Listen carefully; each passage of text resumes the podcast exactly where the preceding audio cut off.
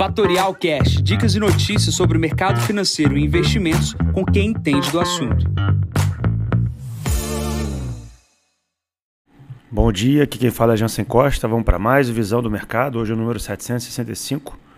Hoje é dia 20 de julho, 7 e 25 da manhã. Resultados corporativos ditam a direção dos mercados globais. Começando aqui por parte da China. As principais bolsas da China fecharam nessa quinta-feira em baixa. Tá? Xangai fechou no menor nível em três semanas. Tóquio também interrompeu a sequência de duas altas é, em função ali é, de dados é, de mais fracos né, de importação e de exportação do país. Tá? O motivo pela qual a China caiu foi a manutenção das taxas de referência para empréstimos de 1 e 5 anos. Essa decisão veio em linha com as expectativas do mercado, porém o mercado já tenta buscar uh, a maneira com qual a China vai estimular os mercados para buscar um crescimento ainda maior daquilo que vem sendo entregue. Tá? Então a taxa se manteve em um ano em 3,55, em cinco anos em 4,2.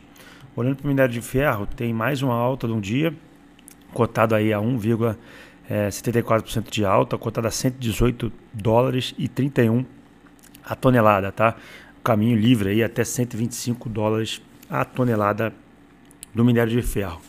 Plano para a Europa, principal destaque aqui no dia em resultados corporativos é também a inflação produtor na Alemanha, que subiu 0,1% na comparação anual, e também é, uma desaceleração desse PPI é, quando a gente fala é, de um mês para o outro, né, caiu aí 0,3%. Tá? Bom, a temporada, a temporada de balanços na Europa também está aquecida. O destaque do dia de hoje é a farmacêutica britânica Hickman, que sobe mais de 7%, e a Electrolux, que cai 10% no dia de hoje. Pulando para os Estados Unidos, ontem à noite tivemos dois resultados corporativos de duas techs.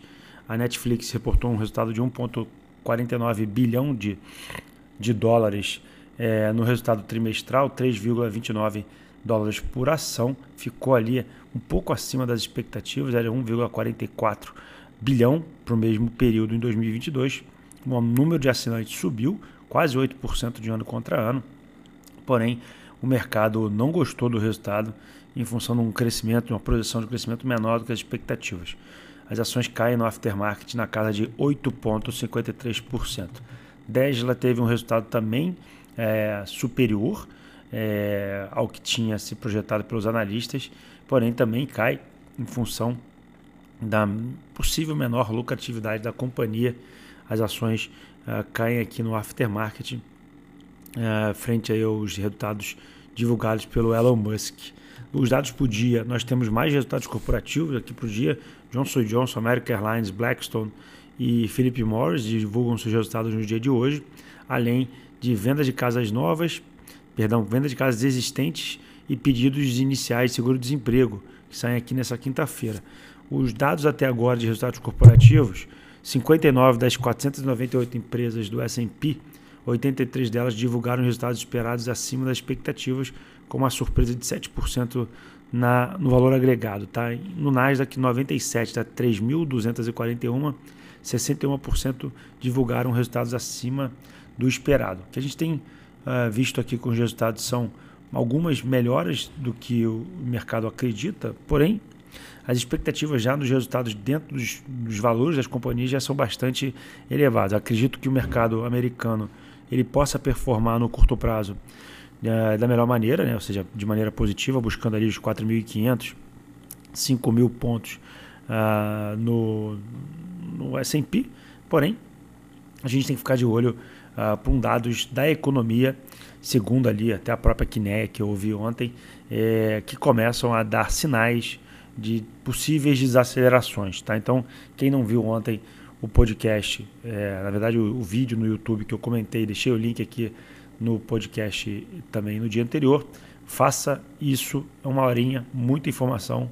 O gestor Rui traz bastante feedback para aqueles que estão acompanhando o mercado no dia a dia. Para o Brasil, a gente teve ontem um dia bastante agitado com relação à Vale, né, com o resultado uh, operacional. A gente também teve questões com a parte de bancos, com o programa Desenrola. Também tivemos ali a parte da Petrobras cortando ali o preço do gás, tá? É, outra informação também que movimentou o dia de ontem é, é que hoje é, será aperfeiçoado ali o programa de remuneração dos acionistas, tá? Então é, deve ter alteração na política de dividendos.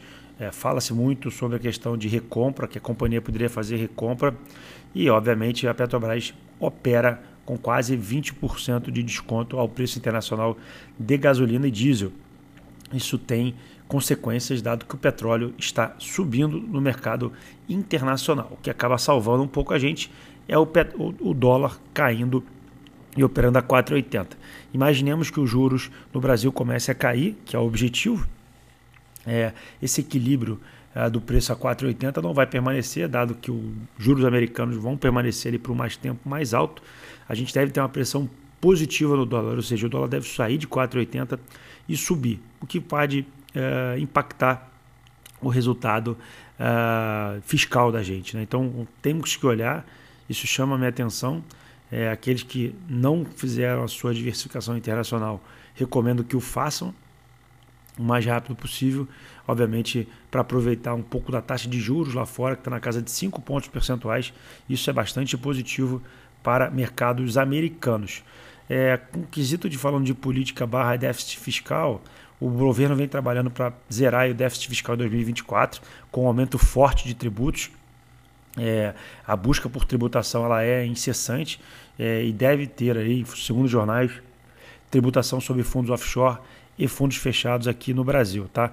A incidência sobre JCP e uh, um aumento da base de dividendos não deve ser agora nesse momento e o que deve ter também um aumento significativo é a questão do IVA, né, que a gente vem falando. Então a gente deve ter um aumento na carga tributária por parte do IVA, deve ter um aumento na, casa, na base tributária na sucessão e também devemos ter algo na linha uh, de ajustes na PJ. Então ficar de olho nesses impactos em relação às empresas. Olhando para fluxo de fundos de investimentos, chama atenção o terceiro dia já com a entrada de multimercados e fundos de ações uh, meio que estabilizando a saída que havia uh, recentemente. Isso pode impulsionar a Bolsa Brasileira para novos patamares. Chama atenção desse fluxo para vocês. Na agenda de hoje, 9 e meia da manhã, pedido de seguro-desemprego, 11 horas temos um índice de confiança na zona do euro e às 11 horas também vendas de casas usadas nos Estados Unidos.